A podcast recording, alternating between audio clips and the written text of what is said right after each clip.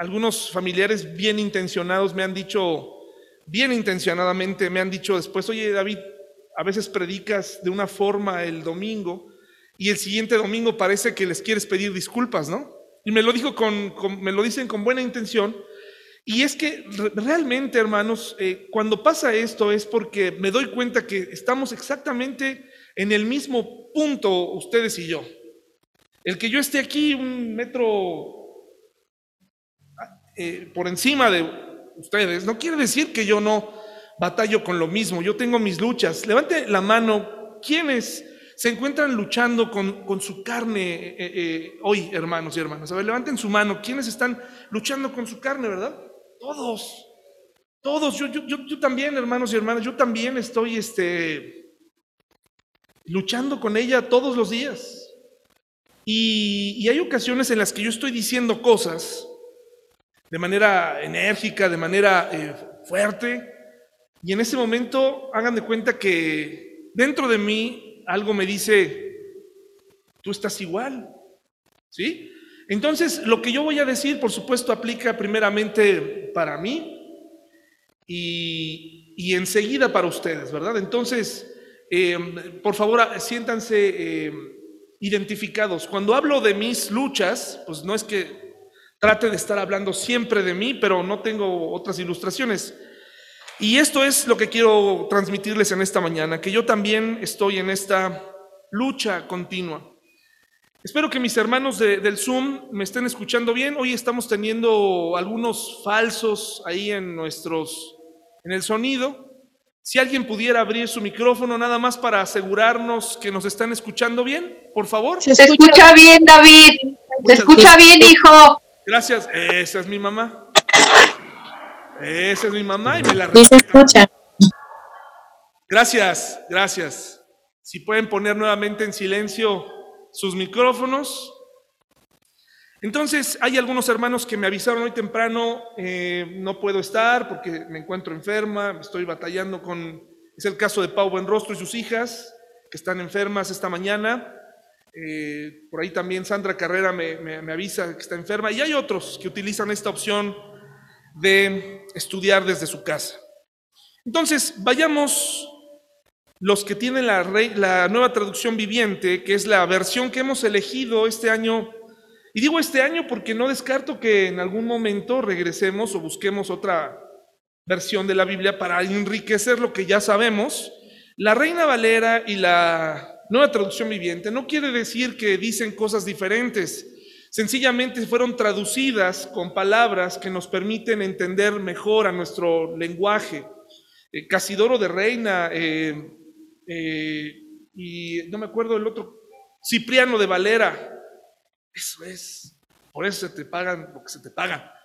Este, ellos sufrieron, sufrieron persecución inquisitoria por parte de los reformadores, para que ahí lo apunten. Y ellos tradujeron al, castellano una excelente versión de la Biblia. Y la nueva traducción viviente y la nueva versión internacional tienen eh, palabras e incluso van más allá y van a, hacen eh, observaciones interesantes en las traducciones. Y hoy, por ejemplo, es un claro ejemplo de esto que les quiero decir. Esta, esta, en los temas que, tienen, que están relacionados con la sexualidad, la reina Valera es muy conservadora, es muy tímida al hablar de esto, o sea, como que los traductores dijeron, eh, estos temas vamos a dejárselos a sus papás. Entonces, este, eh, lo, es conservadora, pero si van a la nueva traducción viviente o a, la, o a la nueva versión internacional, esos temas se hablan completamente. De ahí que mucha gente diga, wow, esto, ¿a poco significaba esto? Pues sí, no, nadie inventó, no es que, por supuesto, no hay traducción perfecta. Entonces hoy, por los temas que acabo de mencionar, porque hay niños eh, pequeños y adolescentes que seguramente han visto cosas peores, pero yo no quiero promover más, voy a usar las dos versiones para esos pasajes, ¿sí? Entonces vayamos a Génesis 19 del 30 al 31, por favor. Génesis 19. Génesis 19, del 30 al 31, y les voy a invitar a que le entreguemos a Dios este estudio. este tiempo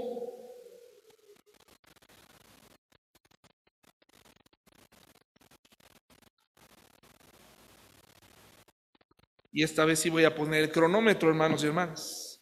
No les prometo que ayude mucho, pero por lo menos no voy a perder la noción del tiempo. Génesis 19, 30 al 31. ¿Ya lo tenemos? Y déjenme poner listo la otra versión. Génesis 19. Hay mucha gente que todavía le tiene miedo a las nuevas traducciones porque algunos de sus pastores dijeron, no, esa no, esa Biblia, cuidado, porque... No, hermanos, no le tenga, no tenga miedo, porque la palabra de Dios es la palabra de Dios. ¿Ok? Entonces vamos a hacer una oración. Acompáñenme, por favor. Señor, ponemos en tus manos este momento, estos temas, estas, esta, este estudio que tiene su origen en Santiago y que podemos ver a lo largo de la Biblia. Eh, pongo en tus manos, Señor, pues nuestras cargas, mis debilidades, mis deseos, mis emociones. Y te suplico, Señor, que me permitas transmitir correctamente en esta mañana para mis hermanos y hermanas que han venido con necesidad, para que puedan inmediatamente, al salir, comenzar a poner en práctica lo que aprendemos, Señor. En el nombre de Jesús, amén. Génesis 19, 30 y 31, en la nueva traducción viviente, dice así. Tiempo después, Lot abandonó Zoar porque tenía miedo de la gente de allí y fue a vivir a una cueva en las montañas junto a sus dos hijas. Cierto día la hija mayor le dijo a su hermana, no quedan hombres en ningún lugar de esta región, así que no podemos casarnos como todas las demás, y nuestro padre pronto será demasiado viejo para tener hijos la cambio de versión, versículo 32, dice así, ven, demos a beber vino a nuestro Padre y durmamos con él y conservaremos de nuestro Padre descendencia. Y dieron a beber vino a su padre aquella noche, y entró la mayor y durmió con su padre, mas él no sintió cuando se acostó ella ni cuando se levantó. Al día siguiente dijo la mayor a la menor, he aquí, yo dormí la noche pasada con mi padre, démosle a beber vino también esta noche, y entra y duerme con él para que conservemos de nuestro padre descendencia. Y dieron a beber vino a su padre también aquella noche, y se levantó la menor y durmió con él, pero él no echó de ver cuando se acostó ella ni cuando se levantó. Y las dos hijas de Lot concibieron de su padre y dio a luz la mayor un hijo y llamó su nombre Moab el cual es padre de los moabitas hasta hoy. La menor también dio a luz un hijo y llamó su nombre Ben Amí, el cual es padre de los amonitas hasta hoy. Si se fija el resultado de esta relación, pues dio un par de hijos y un par de pueblos que se convirtieron en naciones y posteriormente se convirtieron en enemigos del pueblo de Israel. Si bien el origen era judío, tenían un comportamiento un poco semipagano, algunos de ellos eh, totalmente en contra de Dios. ¿Cómo se llega a esto? ¿Alguna vez han visto esas películas que comienzan por el final y luego de pronto viene un, un mensaje que dice un día antes? ¿No? O 10 años o 48 horas antes. Ah, cómo me gustan esas, esas historias porque me hacen imaginar, ¿no? ¿Qué pasó? ¿Cómo llegaron a este caos? ¿Cómo llegaron a este desastre? Hermanos, esta familia disminuida de cuatro personas, en este momento la mamá ya no estaba, solamente estaba Lot y estaban sus dos hijas. ¿Por qué Dios permite este tipo de textos en la Biblia? ¿Acaso Dios estaba de acuerdo con, con el incesto, hermanos y hermanas? ¿Acaso Dios estaba aplaudiéndolo? No, solamente nos lleva, a, nos lleva a pensar en todo lo que una persona vive a través del tiempo, hace, acepta, eh, para llegar a esta terrible escena, eh, vayamos unos días, unos meses atrás, en Génesis 13, por favor, Génesis 13, 5 al 8, y, imaginemos en nuestra mente a esta familia de cuatro, y por este, en este momento imaginemos a Lot, el papá en cuestión, el papá del que se está hablando, eh, lo vemos tiempo atrás, Génesis 13 del 5 al 8. Y si ustedes se fijan en sus Biblias, tiene un título, dice Abraham y Lot se separan. Eran familiares, Abraham era sobrino de, perdón, Lot era sobrino de Abraham y eh, estaban trabajando juntos, eran familiares y como toda familia hay conflictos, ¿verdad? Hay situaciones, Génesis 13, 5 al 8 y dice así, Lot quien viajaba con Abraham también se había enriquecido mucho con rebaños de ovejas y de cabras, manadas de ganado y muchas carpas. Pero la tierra no era suficiente para sustentar a Abraham y a Lot si ambos vivían tan cerca el uno del otro, con todos sus rebaños y manadas. Entonces surgieron disputas entre los que cuidaban los animales de Abraham y los que cuidaban los de Lot. En aquel tiempo también vivían en la tierra los cananeos y los fereceos. Finalmente, Abraham le dijo a Lot, no permitamos que este conflicto se interponga entre nosotros o entre los que cuidan nuestros animales. Después de todo, ¿qué dice aquí? Somos parientes cercanos. Esto ya de entrada es una gran enseñanza para todos nosotros de cómo resolver un problema entre, entre familia, ¿verdad? Podríamos acercarnos a esa persona con la que tenemos un conflicto, primo, hermano, papá, mamá, y decir, oye, somos parientes, no deberíamos tener estos conflictos. Pero aún así la separación se llevó a cabo, porque llega un momento en donde es importante tomar una distancia, pero no quiere decir que había odio de por medio, ¿o sí? Esto no es una historia de como la de eh, Jacob y Esaú, donde había odio, ¿no? Donde tenían que huir unos de otros hasta que pidieron perdón. Es una historia en donde eh, eh, el, mismo crecimiento les provocó este problema. Entonces, tenemos aquí a, Lot que está completamente, pues, contento por esta decisión, le dice, oye, pues no, no, tiene que haber conflicto, vamos a separarnos. Luego dice Génesis 13, 9, Génesis 13:9, por favor, dice así. Abraham lo pone delante de la tierra y le dice, toda la región está a tu disposición.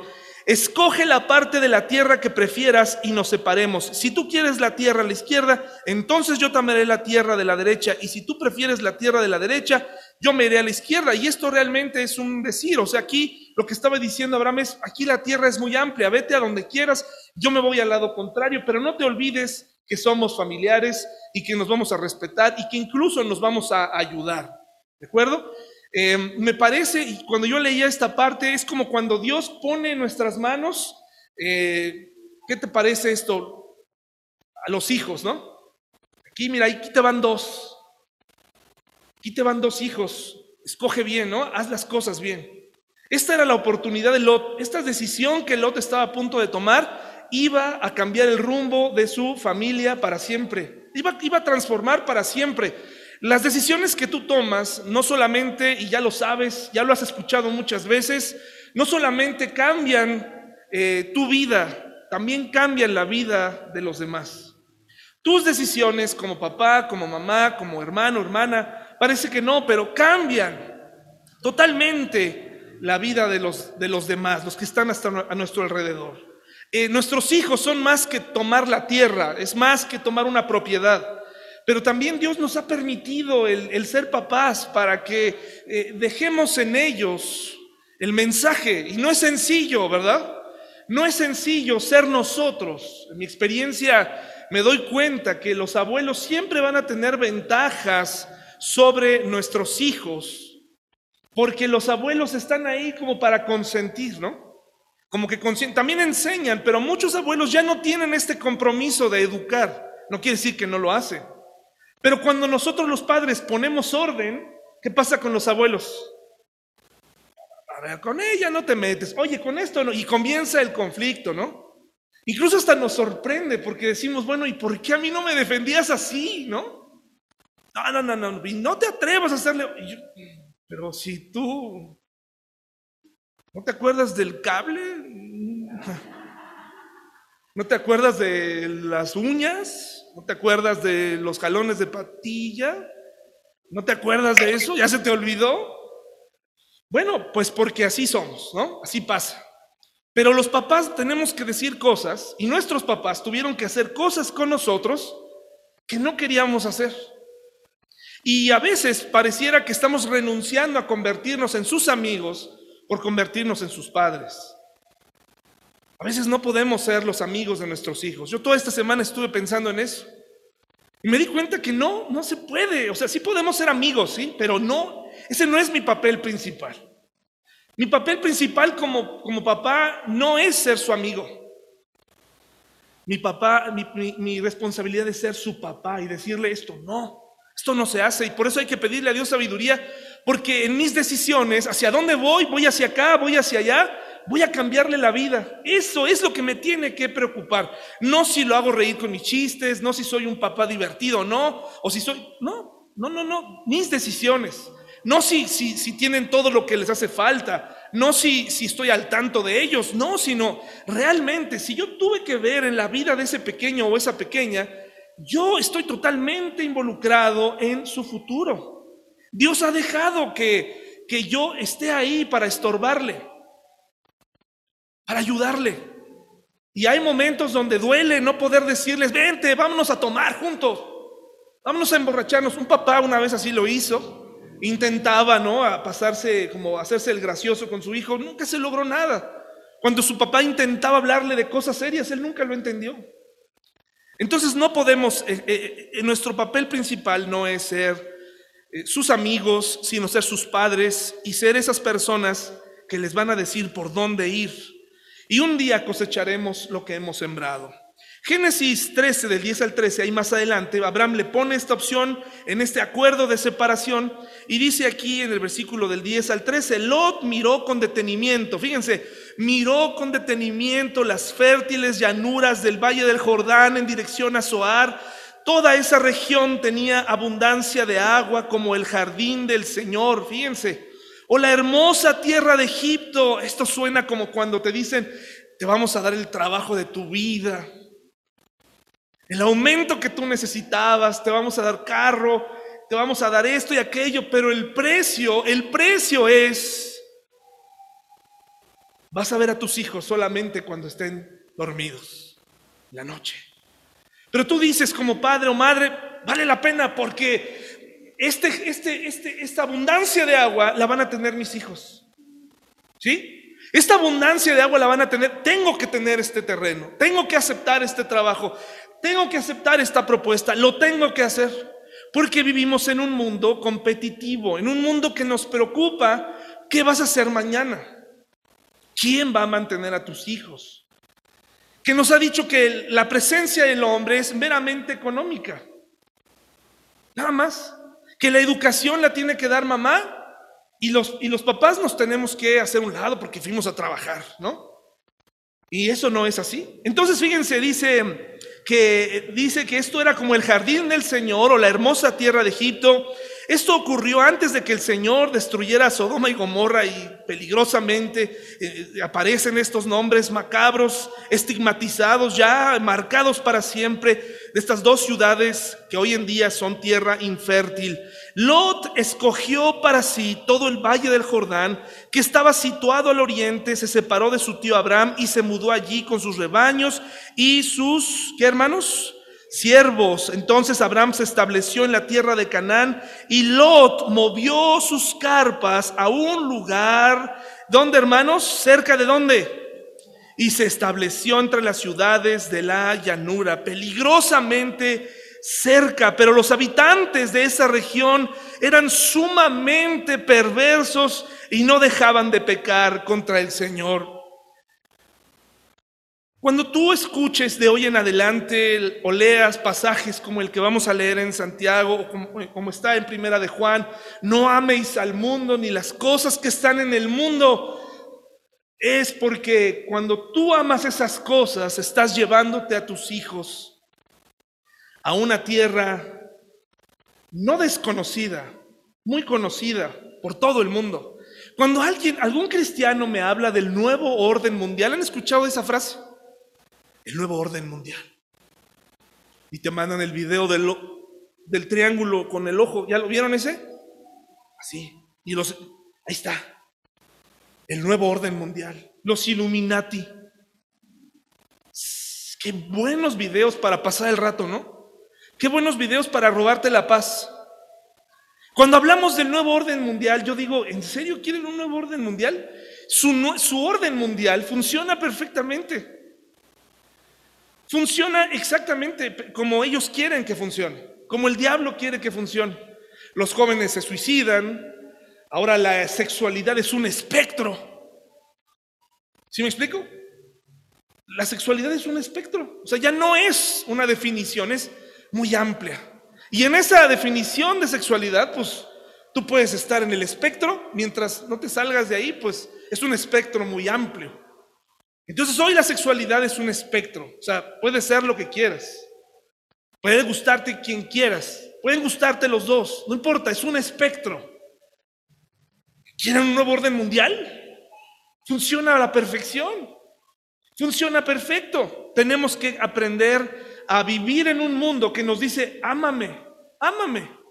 Cuando cada vez que tú leas esto, recuerda, cuando tú amas al mundo y el sistema, entonces te estás llevando a tus hijos entre los pies, los estás acercando peligrosamente a Sodoma y Gomorra. Y ahorita, por favor, vamos a ver Génesis 19.1. Unos años después, Génesis 19.1. Todo el mundo sabía que Sodoma y Gomorra era un lugar peligroso. Ya nos lo dice la Biblia, ¿verdad?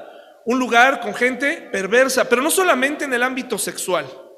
¿De acuerdo? Por favor, no, no nada más relacione a Sodoma y Gomorra. A ratito vamos a ver qué otros pecados se cometían ahí. No tiene nada que ver con la sexualidad. Era un todo. Cuando eh, eh, lo que pasa es que también ahí el diablo es bien inteligente.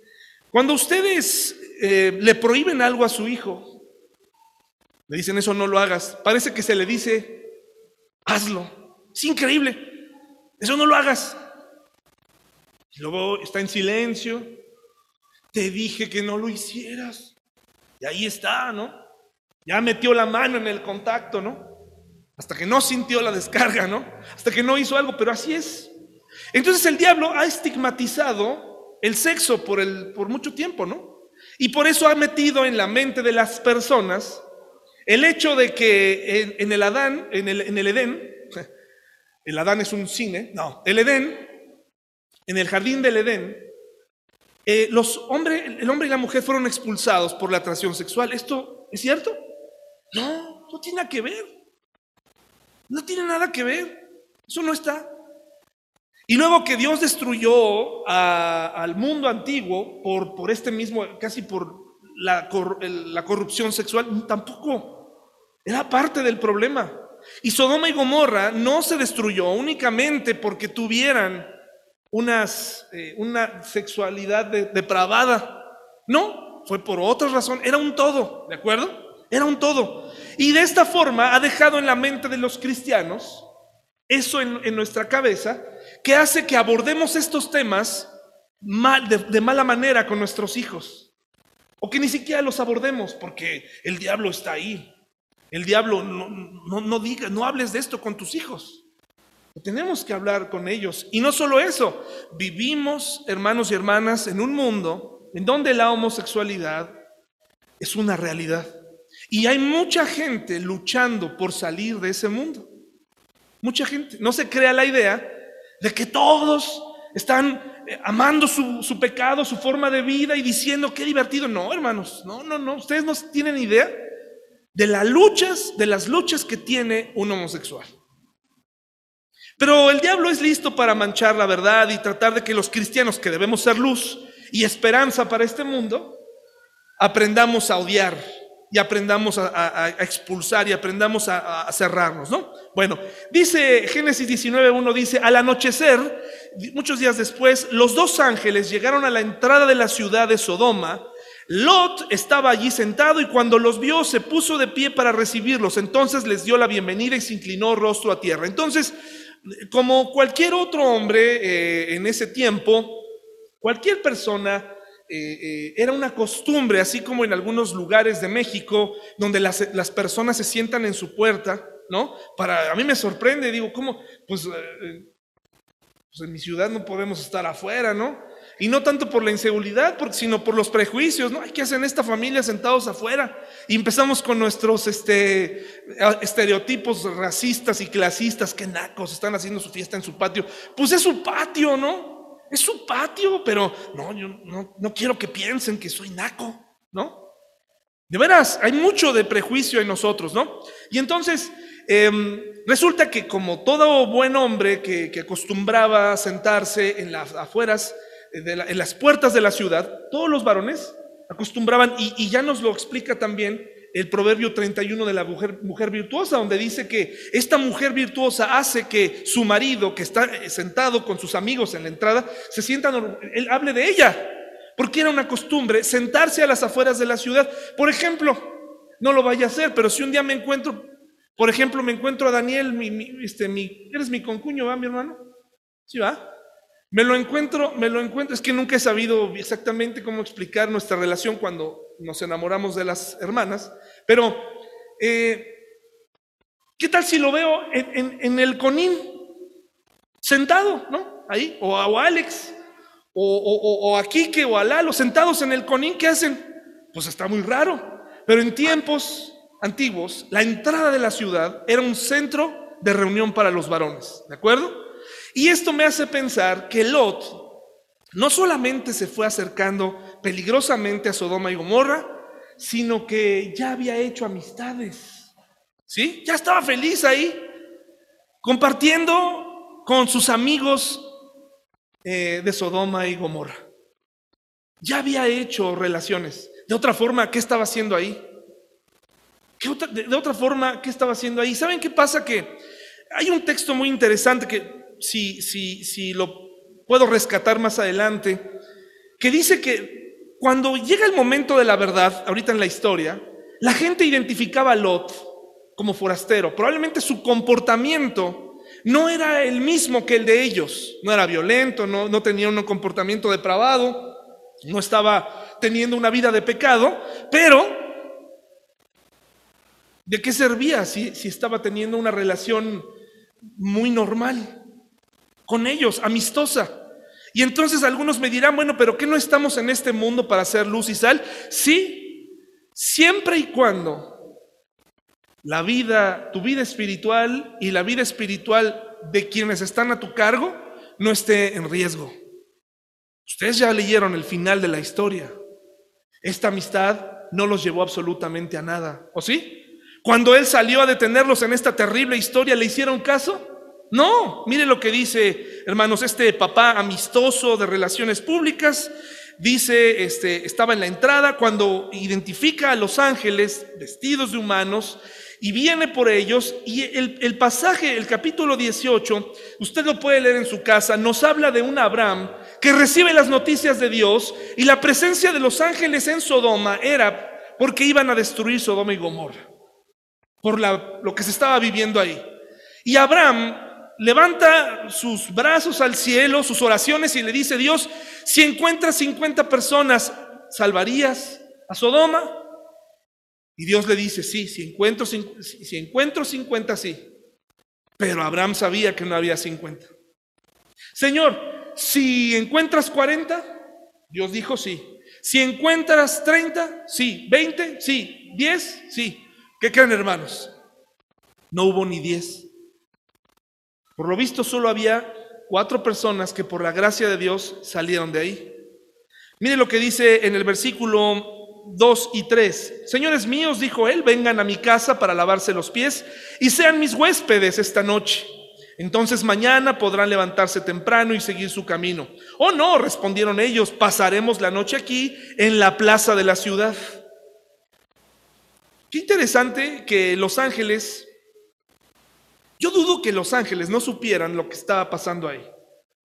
Creo que esto era una prueba, una, nueva oportunidad de Lot para en ese momento decir, si los ángeles del Señor están aquí y van a destruir esta ciudad, es porque algo grave va a pasar. Tengo que tomar a mi familia y me voy a ir. ¿Por qué? Porque Lot mismo sabía lo peligroso que era para dos varones dormirse en la plaza de la ciudad. Lot lo sabía. Hermano y hermana, tú sabes lo peligroso que es dejar a tus hijos sin supervisión mientras ven algo en internet. ¿Sí lo sabías o no lo sabías? Y entonces, ¿por qué te has rendido? ¿No quieres tener problemas con él o con ella? Estamos hablando de niños de 10 años, 9 años, 6 años que se nos ponen al brinco. ¿Que no acaso sabes que puede encontrar algo de una forma tan sencilla que va a cambiar su vida para siempre? ¿Y qué vas a salir? ¿Con qué vas a salir después tú, papá y mamá? ¿Que no puedes estar en todos lados? No importa que no puedas estar en, en todos lados, tú tienes que estar donde están tus hijos. No podemos culpar a este mundo de todo lo que les pasa. Por eso hay, en algunos casos, cuatro ojos observando y en algunos otros, dos. Y Dios mete el hombro ahí para ayudar a las mamás solteras. ¿Sabías que es peligroso? ¿Has visto las señales de lo que puede ocurrir cuando dejas a tus hijos ir a ciertos lugares o acostumbrarlos a cierto tipo de vida? Cuando no los corregimos, cuando no tienen buenos modales y, y no queremos corregirlos, cuando no los educamos. ¿Tú sabes lo peligroso que es? ¿Sabes en qué se van a convertir?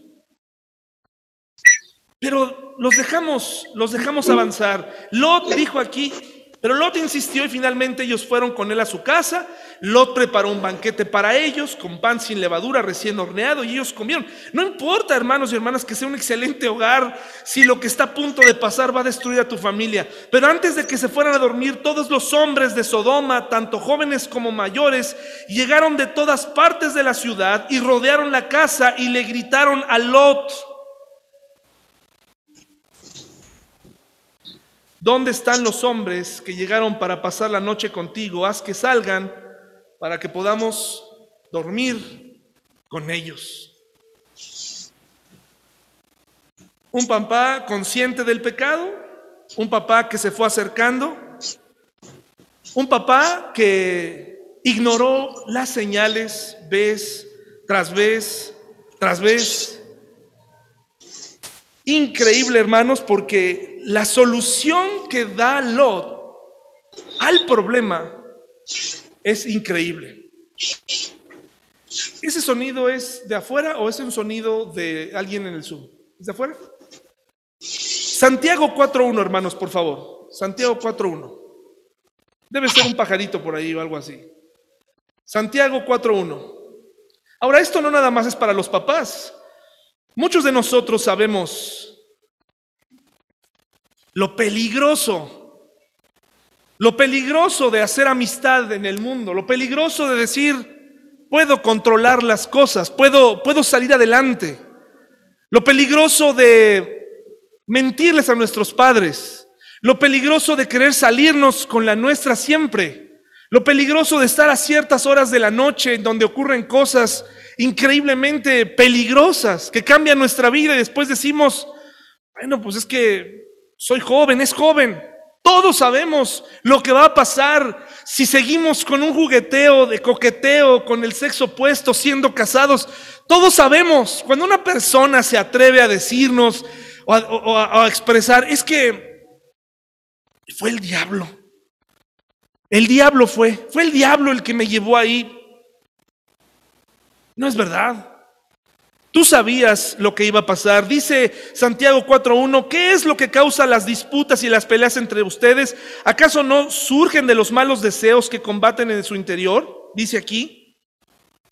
Los malos deseos que siempre están dentro de nosotros, la amistad del mundo está ahí impresionantemente, dice el versículo 4, adúlteros, ¿no se dan cuenta de que la amistad con el mundo los convierte en enemigos de Dios? Lo repito, si alguien quiere ser amigo del mundo, se hace enemigo de Dios. Y hermanos y hermanas, aquí es cuando un predicador se convierte en alguien pues totalmente antisocial, ¿no? Porque y créanme, yo, yo soy parte de este mundo, yo soy parte de lo que vemos en la televisión, yo soy parte de esto también. Yo soy parte, a mí me gustan muchas cosas que están ahí, pero sé lo costoso de esas amistades, sé lo costoso de ceder, sé lo costoso. En, en momentos en mi vida estuvieron a punto de cobrarme una factura grande. Santiago 4:4 cambia el tono, si de por sí ha sido duro, aquí llama adúlteros. En el griego dice adúlteras, almas adúlteras.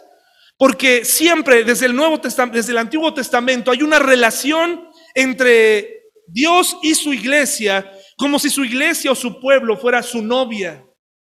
Por eso nos compara a todos nosotros como adúlteras, alguien que tiene su lealtad dividida, alguien que dice, eh, hoy estoy con Dios, mañana estoy con el mundo. Mi lealtad está dividida. ¿Cuántos profesionistas cristianos ¿Cuántos abogados, contadores, doctores y todo lo que ustedes quieran, profesionales cristianos, han cedido por tener amistad con el mundo para ganar un poco más de dinero? para declarar menos impuestos, para, para evitar ciertas cosas, cuántas autoridades han comprado, cuántas formas de hacer la vida han hecho, y eso piensan que no tiene nada que ver con ser amigo del mundo, eso tiene todo que ver. No importa que en tu casa sea como Lot, que puedes preparar un banquete, puedes ir de aquí para allá de vacaciones, puedes tomar vuelos desde el aeropuerto que tú quieras, puedes viajar a donde tú quieras, no importa el acceso que tengan tus hijos a la educación, si es una escuela buena, es una escuela regular o de plano es una escuela mala, no importa, no importa si tú cediste tus principios como profesionista, como empleado, eres amigo del mundo y soy amigo del mundo. ¿Y qué crees? Nuestros hijos lo saben. Cuando tú le pides a tu hijo que mienta una y otra vez, eres amigo del mundo, eres amiga del mundo. Cuando permitimos que nuestros hijos vean sin ningún tipo de censura cosas, eres amigo y eres amiga del mundo. Yo crecí, hermanos y hermanas, en un hogar cristiano. Crecí en un hogar en donde el, cristianismo nos salvó la vida a todos, cambió nuestra vida, y crecí rodeado de música cristiana, rock cristiano, así crecí. Era mi escape para luchar mientras los chicos de mi época escuchaban Nirvana, yo tenía DC Talk. Era, un trío de cristianos que rapeaba y tocaba eh, tan buen rock como Nirvana y yo me sentía contento con ellos.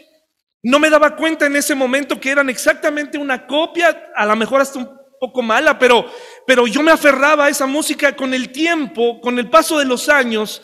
Este trío de cristianos que en su momento me salvaron de muchas cosas, revelan sus propias luchas. Uno de ellos dice el año pasado, en realidad creo que ni siquiera soy cristiano, pero a mi manera, no creo que Dios quiera esto y aquello. Se hizo amigo del mundo porque en las redes sociales eh, la presión es tanta que terminas por ceder. En las sociedades tanta la presión para que cedas a lo que ellos te dicen, que cada vez nuestros niños, nuestras niñas van a enfrentar la presión de tener que entregar todo su cuerpo a más temprana edad. Y dejen ustedes que permitan que en su vida Dios venga un bebé o que su hijo sea papá. Eso es lo de menos hoy en día. Sino que se convierta ese pequeño, esa pequeña que ahora tenemos en nuestros brazos, que amamos, que, que cuidamos, se convierte en un experto amigo del mundo que aprenda a estar en la iglesia un domingo, pero una noche antes o un, o un viernes antes, un jueves antes, porque ya la cosa empieza desde el jueves o a veces desde el miércoles, y perdamos a estos jóvenes para siempre. Expertos. Ya el temor hoy en día no es, estoy embarazada. Eso ya no es el temor hoy en día. Hoy el temor es una sobredosis, un accidente, ya la desaparecieron, ya la drogaron, ya, ya pasó esto y aquello, una enfermedad. ¿Cuántos músicos cristianos, por cierto, este otro miembro de esos tres que les platico, el hijo de uno de estos hombres que yo llegué a admirar mucho en mi adolescencia, que yo no veía más allá, yo solamente veía un género musical para librarme y decirme, ah, tú tienes a ellos, yo tengo a estos, y sí me ayudó, la verdad, un poco, pero sus vidas y sus intenciones eran, iban más allá el, líder de este grupo, su hijo murió de una sobredosis en el 2020. Cosas que ocurren en los hogares cristianos, a la vista de todos nosotros, en nuestras recámaras, en nuestros cuartos. Están ocurriendo cosas que nunca habíamos imaginado. Hemos, hemos, ahora vemos a nuestros hijos crecer de forma materialista, eh, alejados de Dios, aburridos en la iglesia, cansados de nuestra fe. ¿Cuántos músicos cristianos tienen que ceder? Porque no hay otro horario en donde tocar. Tienen que justificar el uso de la marihuana para poder desenvolver su mente. Ahora todo el mundo va a resultar que tiene problemas de aprendizaje, por eso usan marihuana. Hermanos y hermanas, yo sería el primero en, fumarla porque a veces mi mente no se concentra. Pero eso no quiere decir, hermanos y hermanas, que es correcto, que agrada a Dios. ¿Cuántos de nosotros hemos cedido a cometer adulterio espiritual y olvidar que Dios es nuestro Señor? No está mal andar en búsqueda de iglesia, hermanos. Hoy en día vivimos una época así, donde la gente busca iglesias. Pero en esta búsqueda, ten cuidado de no convertirte en un crítico de iglesias. Ahora tenemos, ya no tenemos hermanos, ahora tenemos críticos. La gente observa, lleva su lista. Cambiadores en los baños, listo. Clase de adolescentes, listo clase de jóvenes, listo. Ya en Google puedes poner una opinión acerca de nuestra iglesia. ¿Qué tipo de opinión vas a poner ahí? Es una herramienta del mundo, pero ¿qué nos pondrían ahí? No, pues se vuelve loco y luego empieza a decir cosas bien duras. El domingo pasado me, se la pasó apedreándome. Póngamelo en Google, ¿no? ¿Cuántas estrellas merecería nuestra iglesia? ¿Cuántas estrellas? Para muchos una, porque ahí no tienen esto y aquello. Pero no, no se ponen a ver si la doctrina es correcta, si los hermanos se conocen entre sí. Hoy, hermanos, la gente, todo el mundo, todas las iglesias tienen sana doctrina, todas dicen que la tienen, todas. Me gustaría de veras, nada más por ver la reacción de muchos cristianos, nos harían famosos. Si pusiéramos afuera, aquí no tenemos sana doctrina. Yo creo que todo el mundo diría, wow, ahí la primera iglesia que acepta no tener sana doctrina. Todos tienen sana doctrina. Hermanos y hermanas, la sana doctrina no nada más se mide por la cantidad de doctrinas o por la cantidad de conocimiento cristiano que tenemos. Se mide desde el principio cómo tratan a la gente, cómo se trata a la gente ahí en la iglesia. ¿Cómo se tratan? ¿Cómo te tratan? ¿Cómo, cómo, ¿Qué eres para ellos? ¿Eres un diezmo más? ¿Eres una ofrenda más? ¿Qué eres para ellos? Eso también forma parte de la sana doctrina. ¿Cuántos de nosotros hemos adulterado, cedido y nos hemos hecho amigos del mundo? Génesis 14 del 11 al 16 nos muestra que no solamente tuvo varias oportunidades ya llegando a los 37 minutos, si alguien necesita levantarse, lo puede hacer. Si en el fútbol les dan un tiempo para rehidratarse, porque aquí no podríamos darles un tiempo para que no se me duerman y se me desesperen. Si alguien se tiene que levantar, adelante. ¿Saben quiénes sí se atreven a levantarse? Generalmente los, las personas nuevas, las que vienen por primera vez, y no son creyentes, algunos de ellos empieza a lloverle estúpido y veo cómo se levantan al baño, ¿no? Y digo, lo siento mi hermano, es lo que dice la Biblia, ¿verdad? Génesis 14 del 11 al 16. ¿Ya lo tenemos? Antes de que pasara esta terrible desenlace en la historia de Sodoma y Gomorra, Génesis 14 del 11 al 16 Dice así, entonces los invasores victoriosos saquearon Sodoma y Gomorra, y esto es en, medio de, cuando se separaron, o sea, es eh, Lot y la destrucción de Sodoma y Gomorra. Emprendieron el regreso a su tierra con el botín de guerra y los alimentos. También capturaron a Lot, porque andaba ahí cerca, hermanos y hermanas. El sobrino de Abraham, que vivía en Sodoma, y se llevaron todas sus pertenencias. Fíjense todo lo que perdió. Yo no entiendo, hermanos, si ya había perdido todo, ¿Por qué regresó? Porque esta es mi tierra, dijo yo, aquí escogí. ¿Que no había otras tierras? Pero aquí me gusta. Hermano y hermana, si estás viendo que en tu escuela se burlan de tu hijo o de tu hija, que hay alguien que le hace la vida imposible, pero te queda cerca y tú sopesas y dices, pues que se aguante. Ah, porque no estás tú ahí. Yo no sé tú, pero yo he enfrentado, yo enfrenté de niño la explotación, el, el, buleo de los, de los otros compañeros de una forma terrible, hermanos y hermanas. Y pasé por mi etapa de ser un acosador, de ser un acosado a un acosador. Hasta que tuve que, hasta que salí, pero es, la vida de los adolescentes y de los niños en las escuelas es terrible. No importa si es cristiana, ¿eh? A veces es hasta peor. Dice, dice, dice aquí, hermanos y hermanas, en el versículo mm, les decía que por qué, por, qué no se, por qué no se fue de ahí. Uno de los hombres de Lot, versículo 3, escapó y le contó todo a Abraham, el hebreo que vivía cerca del robledo que pertenecía a Mamre. El amorreo, Mamre y sus parientes, Escolianer, eran aliados de Abraham. Cuando Abraham se enteró de que su sobrino Lot había sido capturado, movilizó a los 318 hombres adiestrados que habían nacido en su casa. Entonces persiguió al ejército de Kedor Laomer la Homer hasta que lo alcanzó en Dan. Allí dividió a sus hombres en grupos y atacó durante la noche. El ejército de Kedor Laomer huyó, pero Abraham lo persiguió hasta Oba, al norte de Damasco. Abraham recuperó todos los bienes que habían sido tomados y trajo de regreso a su sobrino Lot junto con sus pertenencias, las mujeres y los demás cautivos. Les devolvió todo, no solamente a Lot, sino también le devolvió todo a Lot y a Sodoma, hermanos. Y cuando el rey de Sodoma, ahí en el versículo 21, versículo 21, hermanos, recibe todo, miren la diferencia de un amigo del mundo y alguien que no es amigo del mundo. El rey de Sodoma le dice a Abraham, gracias por salvarme, quédate con todo. Un amigo del mundo hubiera dicho, venga, aquí acrecentamos nuestro botín, perfecto. Pero ¿qué dijo Abraham?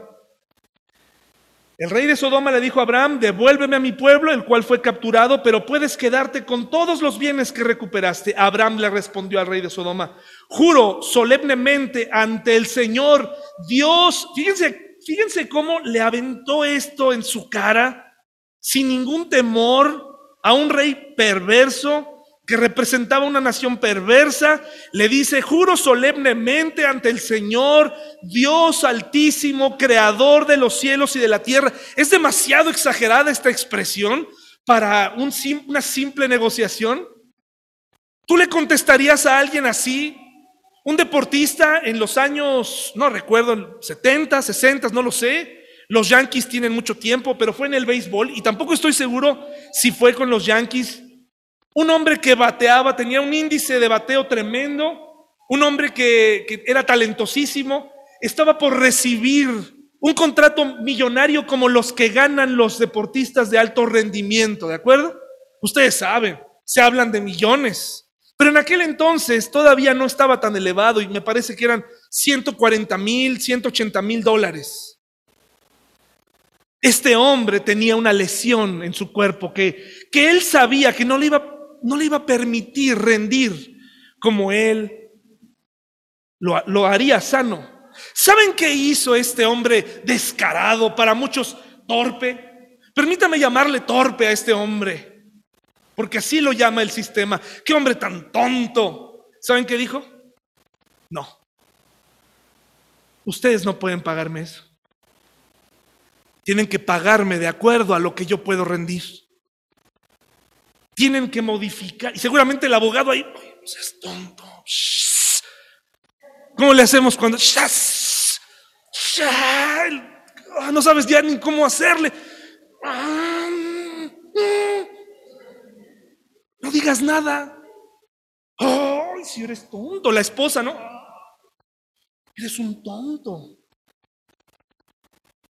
Yo creo que aquí cuando los únicos que entendían las palabras tan para algunos sobradas ante el Señor Dios Altísimo, Creador de los cielos y la tierra, que no tomaré nada de lo que a ti te, pertenece, ni un simple hilo, ni la correa de una sandalia. No quiero nada tuyo, no quiero que me relacionen contigo, no quiero nada que tener, no quiero tener ningún trato contigo. ¿Tú harías algo así?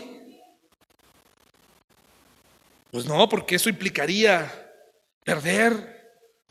Lo que el mundo llama sabiduría humana es lo que venimos a aprender eh, cada domingo, que hay una sabiduría diferente y es la sabiduría que viene del cielo, una sabiduría que nos hace renunciar, dar, dar mensajes contundentes de estoy en este mundo, pero no soy de este mundo, como dijo Jesús. Ellos tampoco son de este mundo.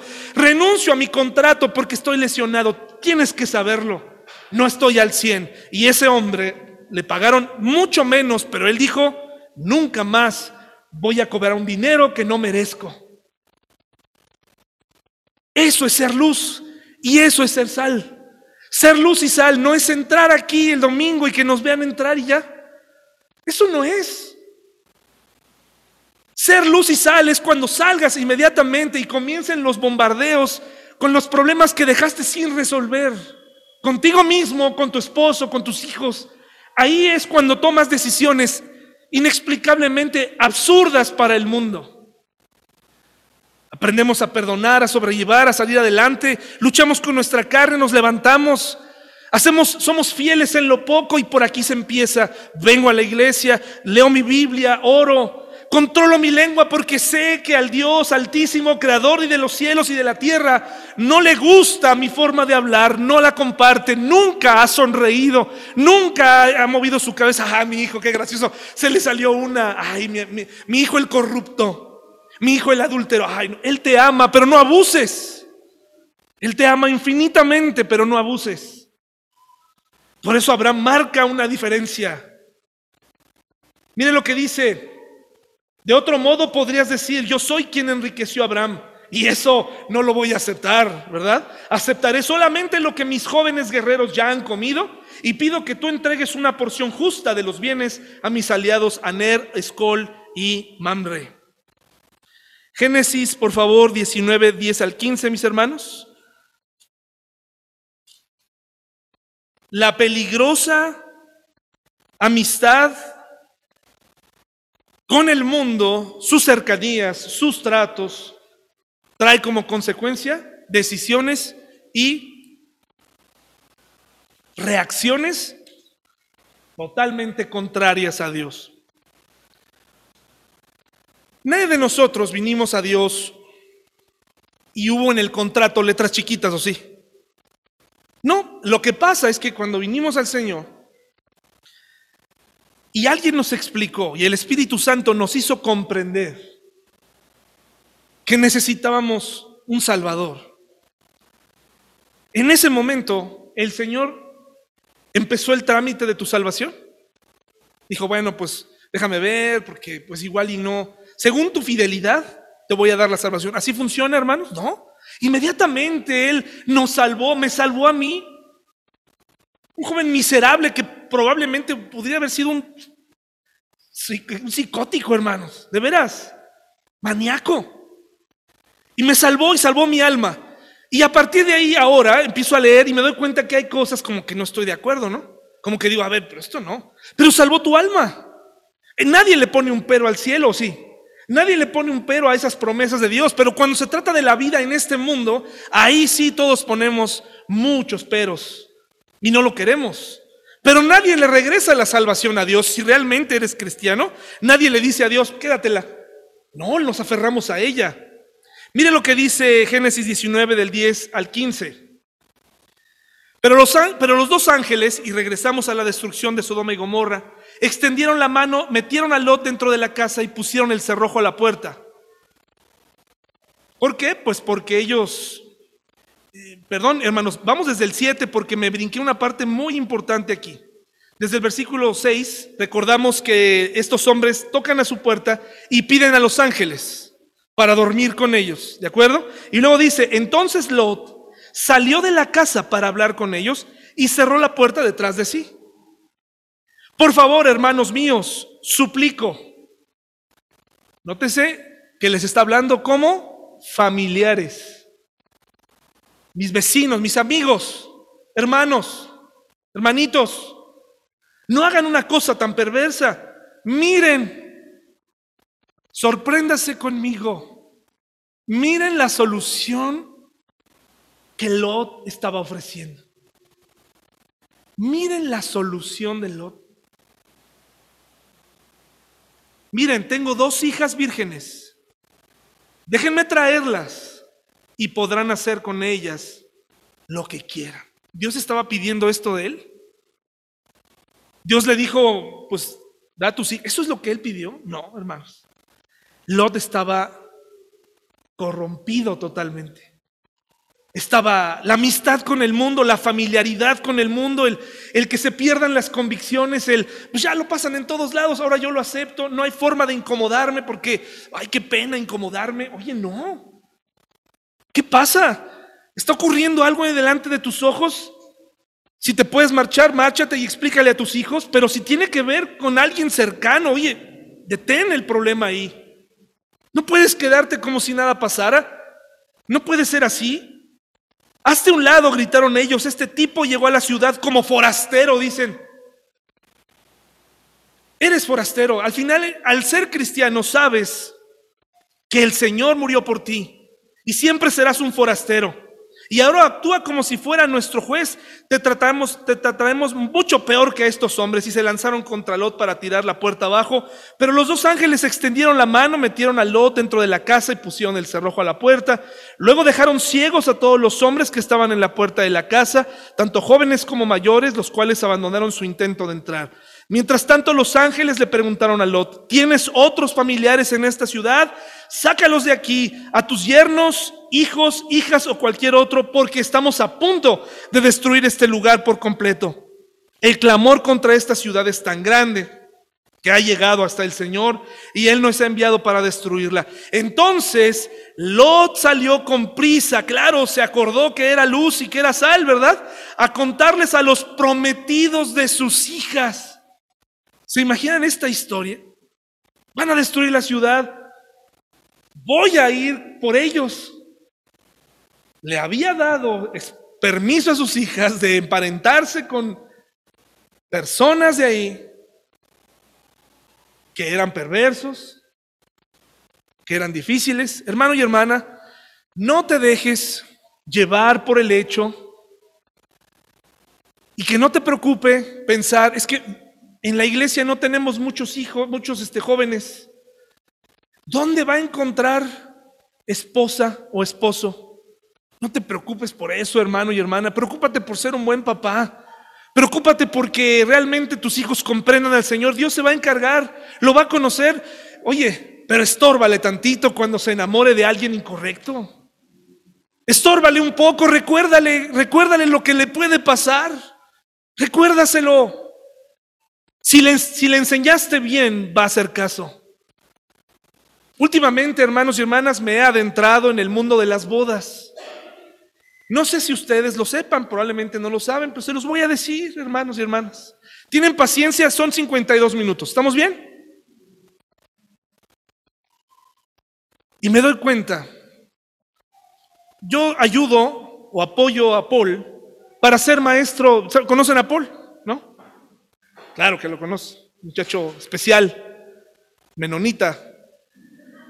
Eh, resulta que yo le ayudo en sus bodas a ser maestro de ceremonias. ¿Sí? Me pagan por eso. Y entre esos momentos me doy cuenta, porque me entrevisto con la pareja y, y les hacemos su boda romántica. Es una boda laica. No metemos a Dios, nada de eso. Es una boda laica les ayudamos porque, por experiencia les digo, por experiencia les digo que me hubiera encantado tener a alguien que nos echara la mano en nuestra boda, ¿va, Entonces desde ahí yo le agarré mucho cariño a las parejas y quiero ayudarlas a que cada momento sea especial. Y entonces me doy cuenta que llega un punto en donde te encuentras a la clásica chica cristiana metida entre, entre la conversación. Es que mi hijo es cristiano, es que mi hija es cristiana. Y por ahí alguien me dijo que usted es pastor. Digo, sí, pero aquí soy maestro de ceremonias. Aquí yo no voy a traer a Dios. Yo no voy a invitar a Dios como si yo trajera a Dios conmigo Y ustedes traen las cervezas. Y ustedes traen el hielo. ¿Y, ¿y quién trae a Dios? Ah, ahí está él. No, no, aquí yo voy a estar y voy a ayudarle, pero yo no pienso hablar de Dios aquí. Porque es muy costoso, este precio, el que se paga, es muy costoso. Chicas eh, han venido a la iglesia, miembros de la iglesia, que se quieren casar con una persona que no es creyente. Y yo le digo, mira, si me invitas a tu boda, yo voy, pero yo no voy a casarte. Yo no voy a casarte porque yo no quiero que tu futuro esposo piense que podemos hacer una extraña combinación entre Dios y sus creencias. Y que al final, efectivamente, todos los caminos llevan al cielo. Pero si tú me invitas, ahí estoy, puedo orar por ti. No eres la primer pareja en este problema, con este problema, pero yo no, no quiero participar en esto. Pues aquí estaba el yerno, fueron con los yernos para salvarlos, pero los jóvenes pensaron que lo decía, mire cómo dice su Biblia, que lo decía en broma. ¿Cómo recuperas el respeto perdido? ¿Cómo recuperas cuando fuiste tan amigo y sigues siendo el amigo? No hay nada peor, hermanos y hermanas, no hay nada más aberrante que una persona que todo mundo en su familia sabe que es no amigo, amiguísimo del mundo. Bueno, él y el mundo son uno solo no hay nada más aberrante que te den un versículo que salga de sus bocas para exhortarte. No hay nada peor que ver a una, una pareja, una persona que trate de exhortar a otra viviendo, diciéndole tu vida, cuida tu vida, con una cara de satisfacción y de santidad, cuando su familia es un desastre, hermanos y hermanas, no hay nada más aberrante que eso.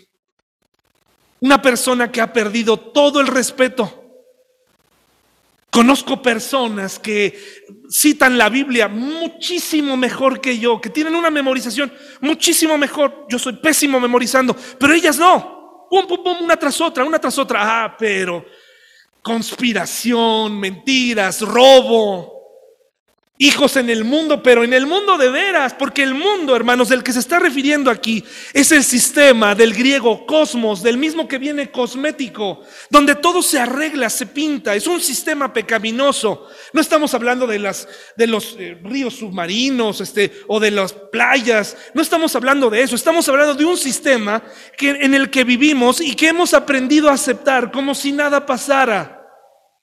Hemos aprendido a, ah, pues no hay problema. Mi hijo llegó embrutecido anoche, perdido, no importa. Mi hija llegó otra vez, ay, me encontré esto entre sus cosas, las píldoras anticonceptivas. Ay, ay mi hija, qué, qué curiosa. Qué curiosa es mi hija, ¿de dónde lo habrá sacado? Y van y le preguntan y todavía la cuentean, ¿no? Y se, se lo creen. Eso es el sistema, hermanos. Una broma, un titubeante Lot, porque miren lo que dice, fíjense lo que dice. Al amanecer de la mañana siguiente, los ángeles insistieron, Lot, vámonos, vámonos, estás peligrosamente cerca. Le dijeron a Lot, toma a tu esposa y a tus dos hijas que están aquí, vete ahora mismo o serás arrastrado en la destrucción de la ciudad. Como Lot todavía titubeaba, es que decía, pero ¿cómo? Si aquí está mi casa, aquí está todo lo que tengo.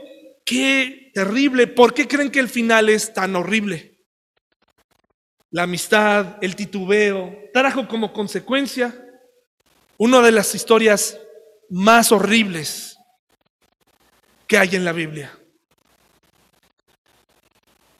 Dice, los ángeles lo agarraron de la mano, casi lo sacaron de ahí, y también a su esposa y a sus dos hijas, y los llevaron enseguida a un lugar seguro fuera de la ciudad, porque el Señor tuvo misericordia de ellos. Cuando quedaron a salvo fuera de la ciudad, uno de los ángeles ordenó, corran y salven sus vidas, no miren hacia atrás, ni se detengan. En otras palabras, no hay nada que hayan hecho atrás que valga la pena.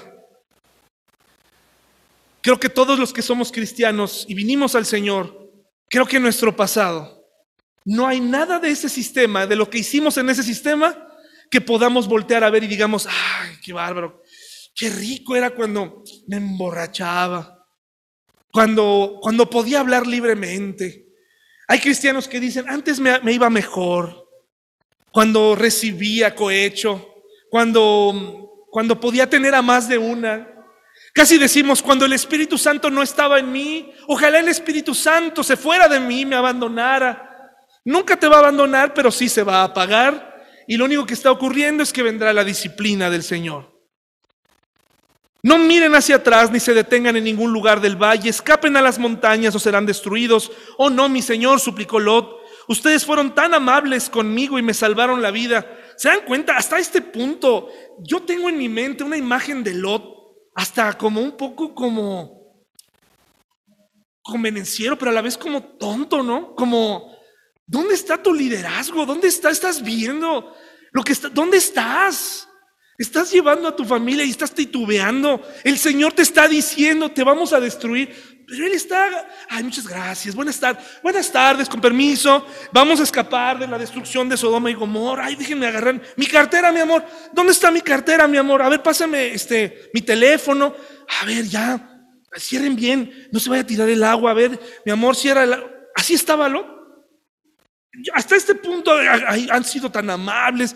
Hermanos, así nos comportamos muchos varones en nuestra casa. Entran y salen problemas, situaciones, nadie levanta la mano, nadie dice, a ver, ya, basta, somos cristianos, vamos a pararle aquí, un momentito, vamos a pararle aquí. Que se detenga esta casa de, tráfico de drogas, de, de, tratas. ¿Quién es este que está viviendo aquí contigo desde hace días? ¿Cómo que acabas de llegar desde hace 24 horas? Ya te iba yo a reportar y no habías llegado. Es momento de detener todo eso y empezar a tomar en serio nuestro liderazgo. Y dice, dice aquí, la destrucción me alcanzaría allí también y pronto moriría. Miren, hay una pequeña aldea cerca, por favor déjenme ir allá. No ven lo pequeña que es, así no venderé, no perderé la vida. Está bien, dijo el ángel, concederé tu petición, no destruiré la pequeña aldea, pero apresúrate, escapa a la aldea porque no puedo hacer nada hasta que llegues ahí. Eso explica por qué aquella aldea se conocía como Suar, que significa lugar pequeño. Lot llegó a la aldea junto al sol, salía al horizonte, enseguida el Señor hizo llover de los cielos fuego y azufre ardiente, entre Sodoma y Gomorra las destruyó por completo junto con las demás ciudades y aldeas de la llanura. Así arrastró, así arrasó a todas las personas y a toda la vegetación, pero la esposa de Lot miró hacia atrás mientras lo seguía y quedó convertida en una estatua Hermanos y hermanas, no importa en qué se convirtió. Lo importante es que ella era parte de este sistema que muere, que vive, que, que nace, muere, vive y muere con el mundo y con su sistema. Hermanos, terminemos, por favor, vamos a ponernos de pie. Vamos a descansar nuevamente, ya aquí terminamos ya. Gracias por su atención, su paciencia. Y vayamos a Santiago 4 del 7 al 10. Y por eso les decía, hermanos y hermanas, y no es que les pida disculpas, es más fácil ser amigo del mundo para evitar muchas cosas. Por eso no es fácil. Lo digo yo, pero mañana mismo, enseguida, comienza nuevamente mi lucha contra mi amistad con el mundo.